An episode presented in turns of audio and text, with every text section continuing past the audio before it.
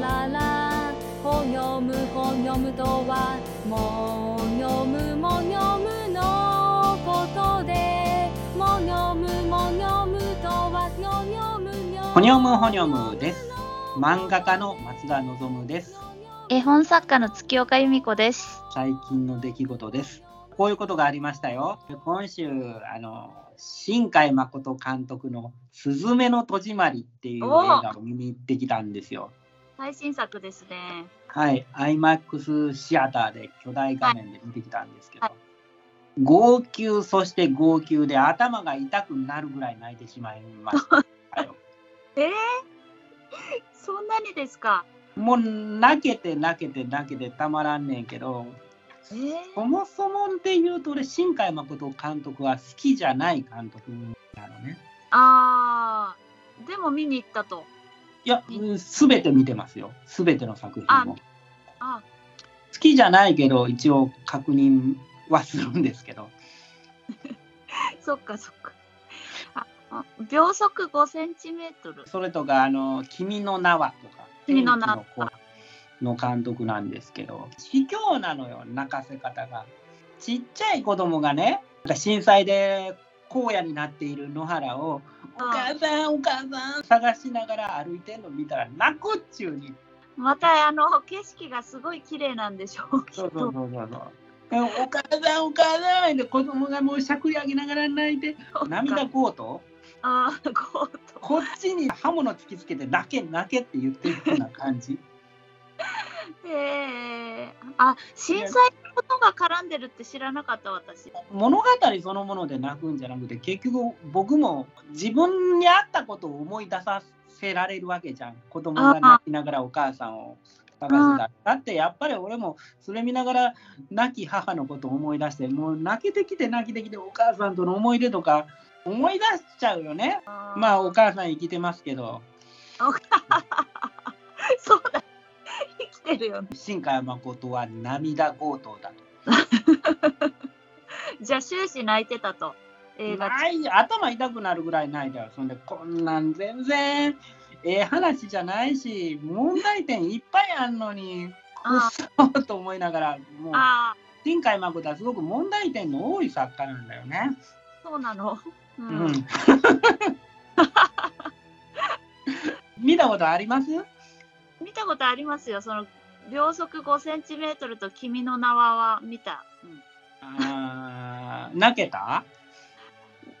うん、うんなんか秒速5センチメートルは好きだったけど、うん、君の名はちょっとわからなかった。あー 君の名の方が分かりやすいような気もするけど、あそうなんや。そう。あよく考えたら天気の子も見てた。見てたけど馴染めなかった。天気の子はもう文句ばっかりやったわ。ずっと怒りながら見てたわ。エモーショナルなシーンをエモーショナルな音楽かけて、うんきらめく背景にしたら泣けんねんな、人間。そっか。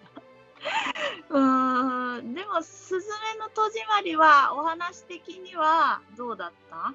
お話的には、そのうん似たようなもんやけど、わりかしあらが、あらがあるんだよ、あるけど、うそん。の目立たなかったね。えー、そっかう。んうんよかっ。たよ、よかった。うんでもそれだけ感情を揺さぶられたらすごいね。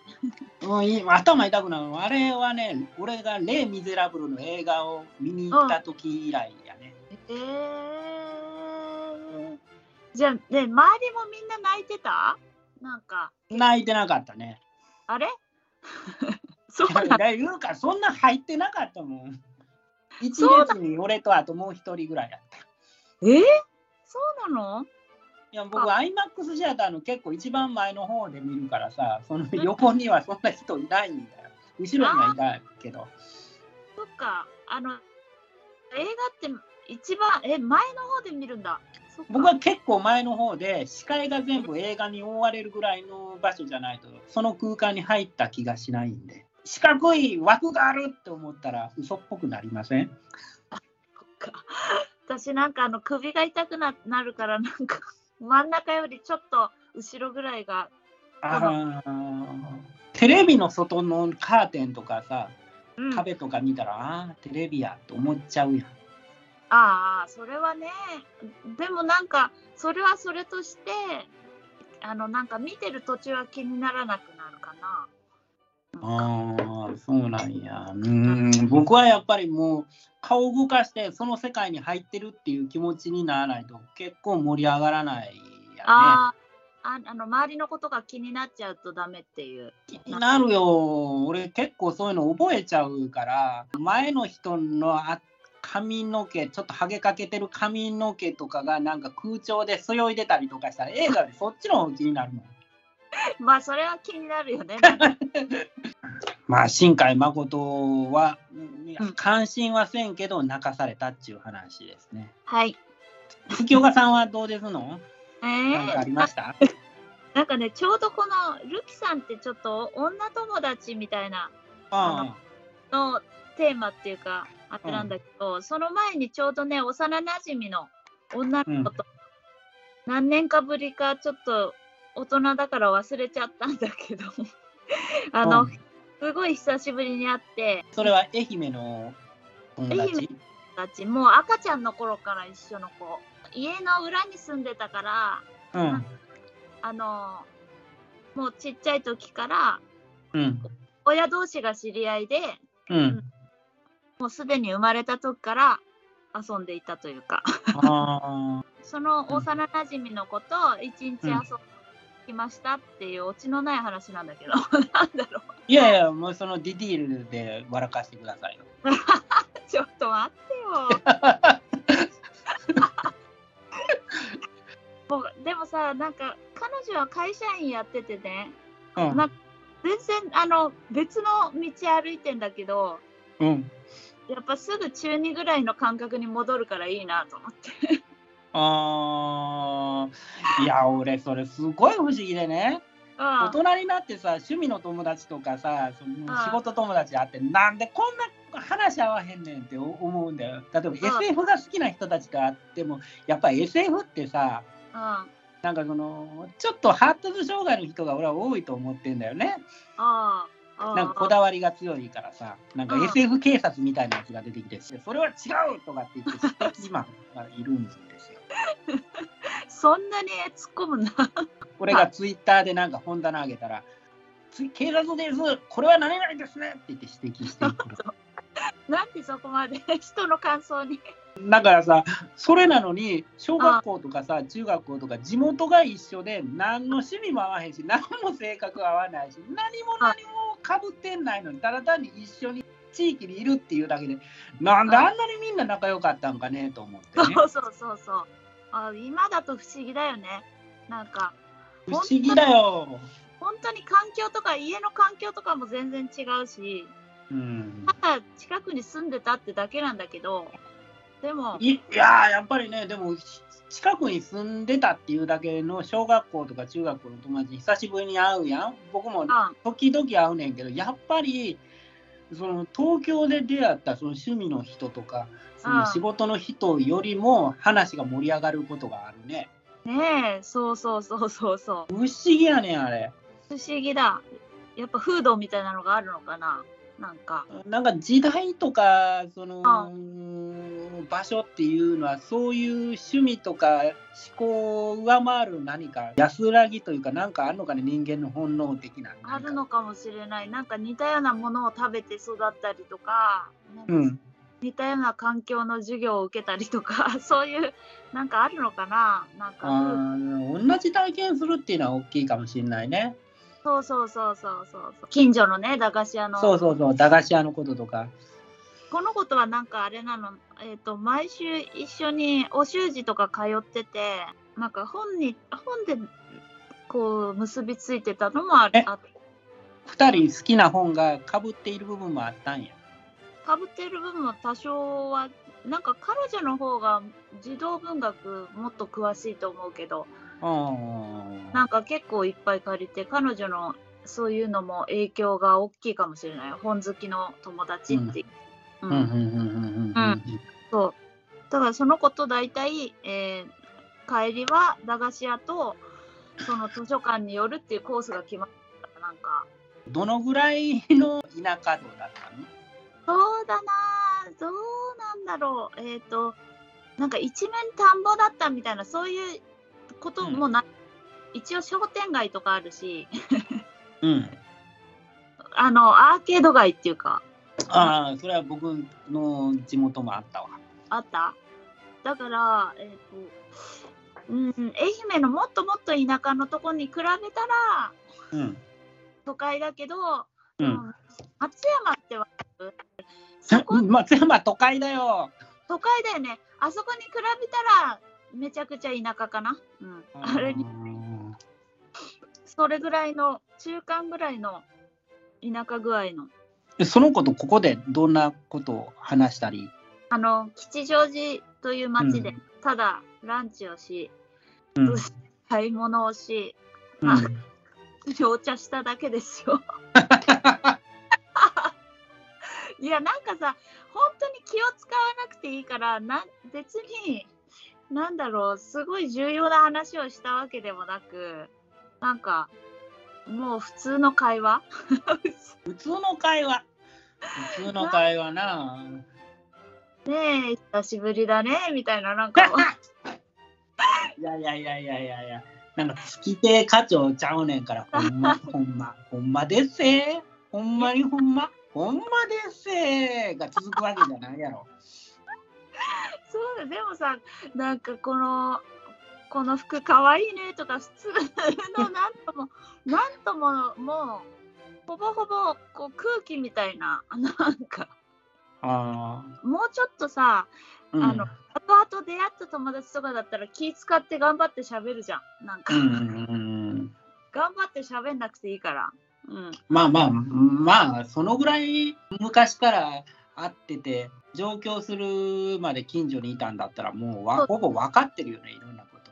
そうそうそうなんか兄弟に近い感じというかうーん。そんな感じ。いちいちさ、弟と喋ったこととかってあんまり覚えてないじゃない？なんかそんな感じ。とてもいい話をしてる私。ちょっと。ラララほにょむ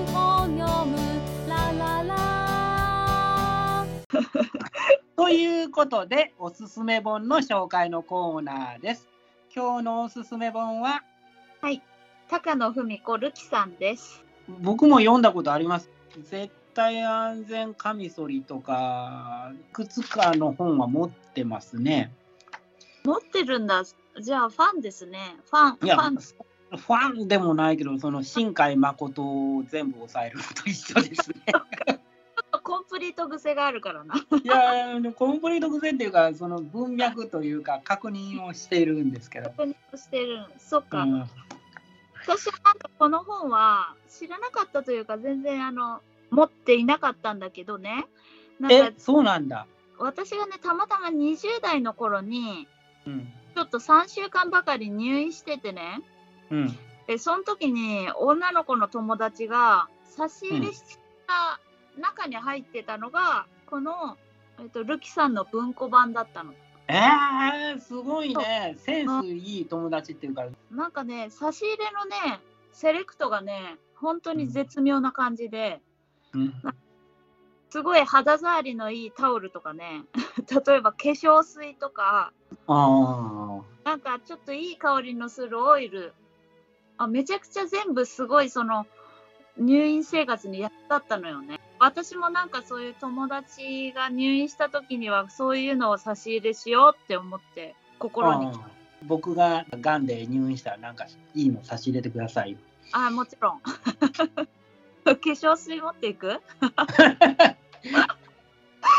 とにかくなんかそれで読んであ面白いなと思ってなんか心が楽になるなというか なんだろうこのねあの私は経験してないんだけどこのバブルがまたなんかいいなと思って。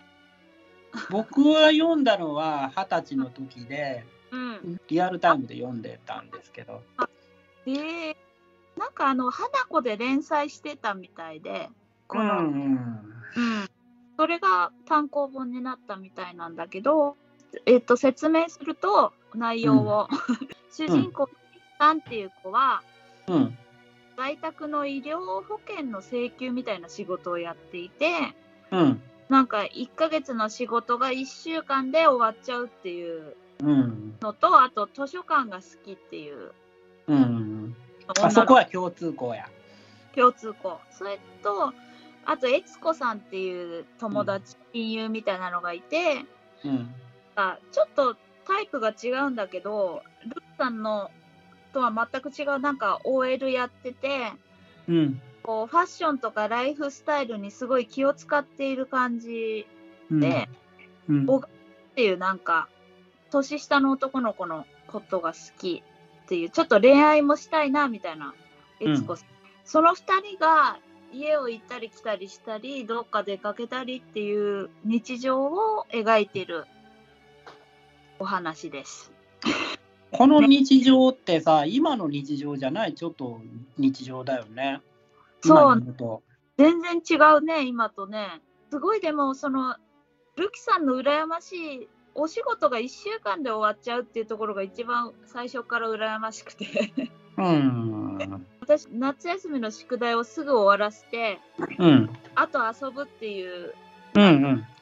体質だからうん生活いいなーってなんかそんなお金に不自由ないってまでお金はないと思うけどうん。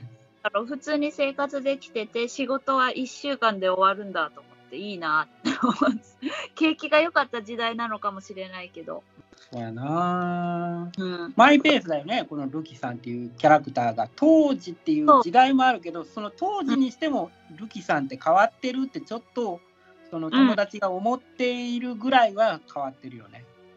うん天真爛漫な感じというかうん、なんかいつもふわふわしてて、うん、ああ、でも俺、すごく月岡さんっぽいなと思ったよ。本当に？うん髪型も。髪型も そっか。ああそう言われてみればそうだ今前髪切っちゃったけど そうかうん、だからよくそんな顔でスカイプの映像でビヨンって出てくるから、あルキさんだと思ってましたよ。そうですかじゃあルキさんってことでだからなんかこのこの2人のねうん。あの友達の関係がつかず離れずでうん。あでもなんか全く気を使ってないわけじゃなくてうん。あちょうどいい距離感が羨ましいっていうなんかいいなってきご近所にこういう友達住んでたら楽しいだろうなってえ、そのぐらいの友達やったんやろ？この前会った友達が。そうそうそうけどなんか遠いから九州にう住んん九州か遠いな。遠いでしょだから近ければ毎週のように会って遊べるんだけどちょっと遠いのよねだからそういう大人になってからのちょっと友達作りに私悩んでるからなんかいいなと思う大人になってからの友達、うん、それはね、友達問題については考えるね。考えるそううん、大学時代読んだ時こういう友達おるわと思ってたのね。だって大学の時の友達ってこんなんや。なんかあのいきなり来たりしてあの予定に入れなくても来たよみたいな感じで来たり来る来る。そう、だあのー僕が昔漫画描いてた頃のうん相方の中村義雄っていうやつが、そんな感じで勝手に入ってくんねんな。そうそうそうそうそうそうある日夜寝てたら「望む？望む」って耳元で聞こえて ギャーって驚いたら窓から顔だけ出し窓からニヤって笑ってて。そっか。あーなんかあのこの前漫画道の実写版見たんだけどうんこんな感じだったねあの二人も。なんか。うん、なんかそんな感じやったからそんなもんやと思っててんけどうん。やっぱりもうこの年になるとそんなもんじゃなくなってくるよね友達との関係って。40になると。なんか会うのに予約入れる感じになるよね。そうやね。いきなり来るとかなもうひどかったんだよその吉尾は。上京してもうんあ勝手に入ってくんだよ。もう何してても入ってくんの。なんならエッチなビデオ見てる最中とかでも普通に入ってくんだよ。やめろややめろやっつっても。何の電話もなくて来るわけでしょ。何にもなくガチャガチャガチャガチャって入ってくる。そんであまりにも腹立つから鍵とか閉めてたら窓から入ってくんだよね。ちょっとひどい。ひどいわ。ひどいひどいひどいでもそれで嫌いになるような感じじゃなかったよね、なんか昔は。まあそうなんだよね。そう、いきなり来ても別に、ああ、どうぞどうぞって感じで、なんか、そういうのが今できないのは何なんだろうと思って、いやなかなかできないね。なんかその女性に対しても気を使ってるつもりだったけど今から考えるとものすごい距離感が近かったねと思ってその大学時代は。そうだよね。なんか、うん対してもってことだよね。うん。この漫画読んでて、あうん懐かしいっていうか当時はこれが普通だったんだけどまあ普通じゃなくなるよなとか思いながら読ん見直してましたね。なんか例えばなんかこう携帯電話とかが普及ししすぎてうんなんかメールとか電話とかをしないと予約ができないみたいな感じになったからなのかしら。その、うん昔はあんまり手段がなかったというか、うん、なんかそのあと地域にいるっていうのとその上京するとその身内感がなくなるっていうのはね大阪とか京都ってみんな慣れ慣れしいのね。うんうん。あ京都はそんなことないから大阪は慣れ慣れしいのよ。駅前のうん。うん金券ショップで東京までの新幹線のチケット買ったら売り場のおばちゃんが「あんた何？東京に行くんか？それとも向こうに住んでて帰ってきたんかどっちや? 」とかって言って目的とか聞いてくんねんな。確かにいきなり踏み込んでくるね。そうそうそう。でも、ああ、ね、こっちから住んでて今通ってるとこですよとかっていう話とかするんだけど、まあ、東京絶対ないね、そんなこと。ないね。なんか、あのー結構、地元帰ると、隣に座った、電車とかで座った人とかが喋りかけてくるとかよくあるし、あるね。あるある。めっちゃ慣れ慣れしくて、なんならなんか、あんたの分もジュース買ってきたよとか言われる。僕が上京して、すごうくん心を病んで、うん。青春18切符で行き先を決めずに北へ向かった時、恐山に着いたんだけど、うん。恐れさんこの時。この時に横に座ってたおばちゃんが「リンゴあげるよ」ってリンゴをくれたかよ。へえそうまあ東京でリンゴくれる隣のおばあちゃんいないよね。そうだね。多分なんかその、なんだろう、東京であげちゃうとなんか、なんか犯罪、犯罪の感じがしたりするのかな。先日ウーバーが置き配でマクドナルドの 袋が並んでたんだけど食べんかったね怖くて。ねなんかちょっと怖いもんね、何か。うん特になんかそういうのって、うーん、その人が持ってきたとはいえ、しあの気がついたら置いてあったわけでしょ？ピンポンってきた置き配だからやっぱり。うんそもそも僕自体が人見知りだからずかずか入らないっていうのもあるんだけどね。そうか。なめっちゃなんかあ怒らせたら怖いなこの人どのくらいの距離感かわからんからあちょっと引いとこうぐらいの感じで接するんですよ。うん、うん。であこいつ大丈夫かなと思ったらズカズカズカズカズカズカズカって走り回って怒らせるパターンなんです。あら、そっか。そっか、そこが難しいとこだな。どこまで入るのか。もうそのズカズカズカズカって走り回ってよく昔は怒られてたんだけどうん。もうちょっとそこまでもいかないぐらいの距離感になってきたわ。あ、そっか。あの、なんかいろいろ、そうか、習い事とかで会った人とかっていうこと？なんか後々会った人いやだから上京して例えば仕事であった編集者とかあるいはその漫画家の友達とかなんかいろんな人相手の話。あ、そうだよね。そのずかずか入って走り回るっていうのは比喩ですよ。うん、分かってます。もっとね、編集者さんともね、なんかね、深い付き合いをしたいっていうのはあるんだけど、あの10年ぐらい前まであまりにもウェットだったっていうのもあるのね。あその編集さんとか。あまあでもあれか2ヶ月前も友達の編集の家に遊びに行ったな。ななんて言うんだろう。僕は結構その友達とかは雑だったりダメなやつの方がいいねんああ、だって俺が雑でダメだから雑でダメな方がやれやれって思える きっちりしてる人やったらはあ俺きっちりしなきゃあかんと思ってきっちりするの緊張して会うのが嫌になるんだよね。ああ、そっか。心が落ち着かない感じになってしまうな。うん、いや約束とかすっぽかしたら怒られそうやん。まあすっぽかすことめったにないけどすっぽかす可能性を考えたらちょっとドキドキするよね。い そっか。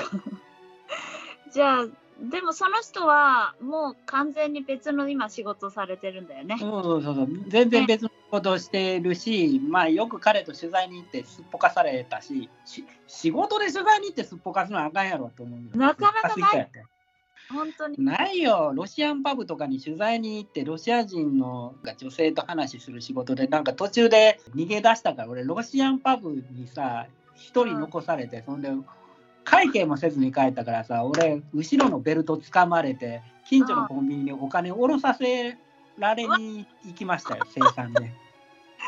ロロシア人のボディーガードに。ちょっと怖いよ。怖い怖い。で、2週間後にそこ手入れ入って、みんな逮捕されてんの。俺、そこに、その場にいてたら逮捕されるとこやったやんけ。そう。なんでそんな危険な店で。取材するとこだったのか、そこが。取材に行ったんだよね。なんかウクライナ人の女性とかと話したよ。あー、すごいな、なんか。安倍工房の砂の女に憧れて日本に来ましたって言ってたよ。なんかなんとも言えない、すごい話だね、それ。まあその女性と俺が喋ってる間にその編集はなんか怖いですって言ってどっかに逃げ出してしまったから俺はボディーガードにベルト掴まれてお金を 下ろしに行ったんですけど。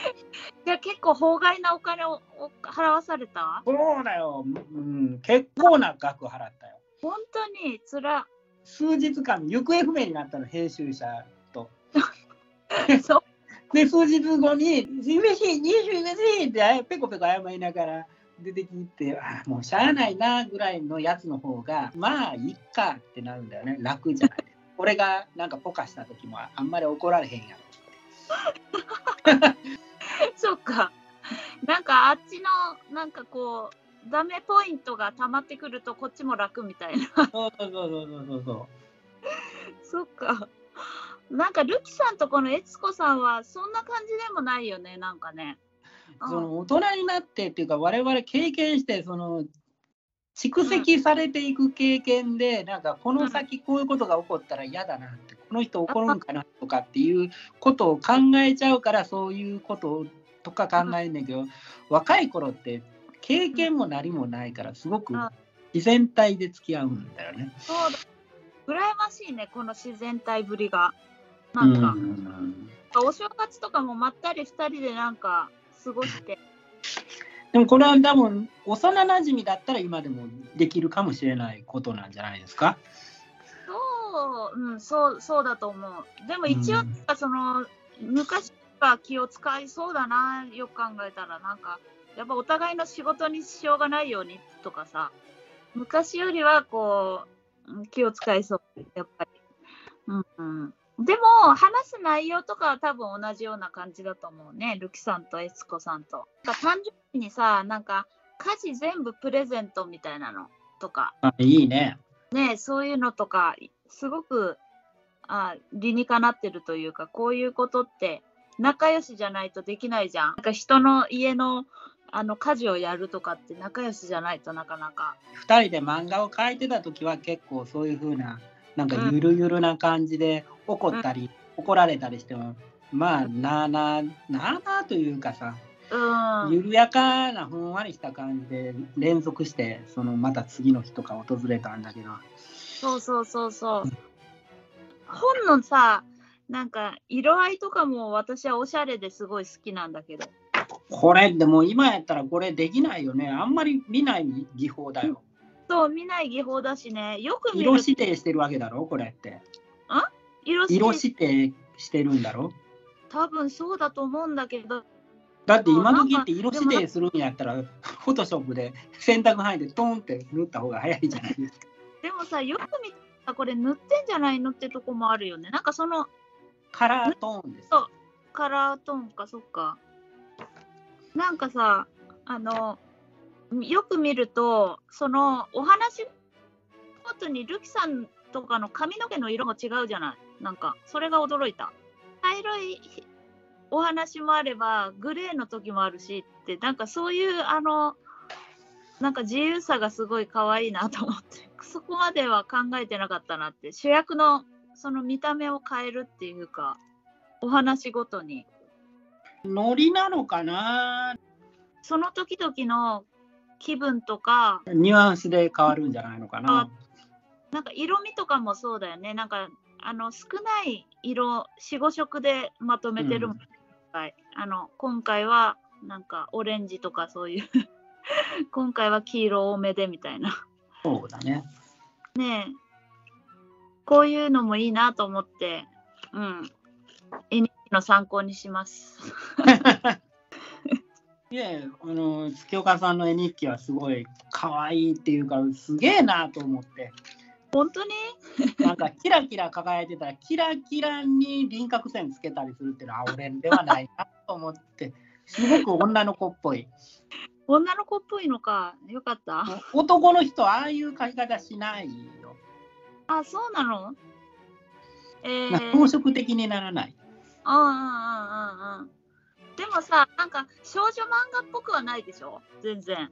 少女漫画っぽくはないけど、それは表現としてその少女漫画の表現を使っていないだけですごくそのジェンダー感が出る絵だと思ってるよ。なるほど。あ、じゃあ誰が見てもこれは女性が描いているだろうなっていうのがわかる感じ？うん、そうだね。金色でキラキラ描いてるのを見たとき、俺はどぎも抜かれちゃって、金ってい？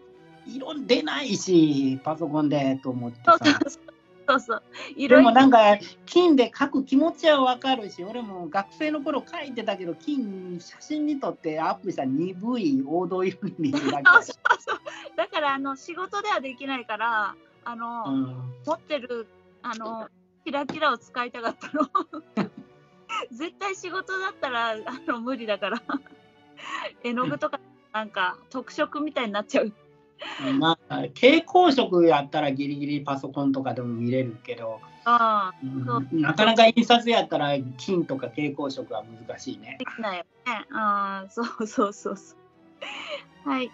最後にもう一え度今日のおすすめ本の情報です高野文子るきさんです。えー新装版がちくま書房で1760円で出てます。えっ、と、ちくま文庫で文庫本も出ています。来週は松田望のおすすめ本です。シオドア・スタージョン夢見る宝石です。ラララほよむほよむ。ラララ。杉岡さんなんか告知ありませんか？わ輪ゴム祭りですね、やっぱり。あの、私の絵本、新作絵本、輪ゴム祭り、小峰書店から1430円で発売してます。お近くの書店で売ってると思いますので、よろしくお願いします。えー僕の宣伝していいですか、はい、お願いします。遠藤姉妹の微妙な日常 Amazon Kindle で電子書籍750円で発売中ですどうぞよろしくお願いしますよろしくお願いします。この番組、ほにょむほにょむ、あと松田望と月岡由美子、それぞれのツイッターアカウントがあるので、検索してフォローしてくださいね。はい。今回の感想、えっ、と、字が小さくて読みにくかった。文庫本で読んだんですけど、本当に読めなくて。あの、字がね、そもそもうん文庫本じゃなくてもちっちゃくて、メゾン一国の三鷹さんの彼女が常に小さい字で喋るんですけど、そのぐらいの字の大きさなんですよ。ほぼ全てのセリフが。そうですね。なんかそれ言われて私は初めて字の、あ字じゃない、字の小ささに気づきました。本当に。なんだろう、そんなに小さいかな、これ。ちっちゃいちっちゃい。ちっちゃいか。英語版の大きさでもちっちゃいね。えー、そっか、そういうこと。文庫本見るんやったらもうルーペ使ってみなきゃ読めないぐらいやった。はい。私はどうですかね、なんか、あの、友達関係につついて、このルキさんを読んだことによって、さらに深く掘り下げて考えましたね。なんか、あの友達をこれからこれから作るとしたらルキさんと悦子さんのような関係を作りたいっていう気が合う人がいたらいいなみたいな。僕も月岡さんと教わりたいと思いますよ。ね。あでもね松田さんはね大人になって出会った中でもねあのあんまり気を使わなくていい一人だと思う。あの僕すごい月岡さんははい。あの大学の時の友達を思い出しますね。すっげえ美大っぽいと。そ うそうそうそうそう。なんかあのクラスメートにいた感じ？あのちょっとうん松田さんの方が6つぐらい年上でねなんか先輩にそれはあれなんですけどルキさんと悦子さんみたいな関係でいたいと思います。はい。よろしくお願いします。よろしくお願いします。はいということで、ほにょむほにょむ第9回、高野文子るきさん終了です。どうもありがとうございました。はい。えっ、と、ちょっと、この台本にさらに面白いこと言ってかい か書いてあるんだけど、今回。ちいや、面白いこと言ってくださいよ。ょっと待ってくださいよ。そうそう、これ考えてなかったな。ちょっと待って。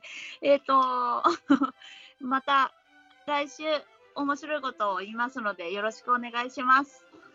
プーとかでもいいのに。え？プーとか、ぷにょーんでもいいのに。そうなの？そんな、え？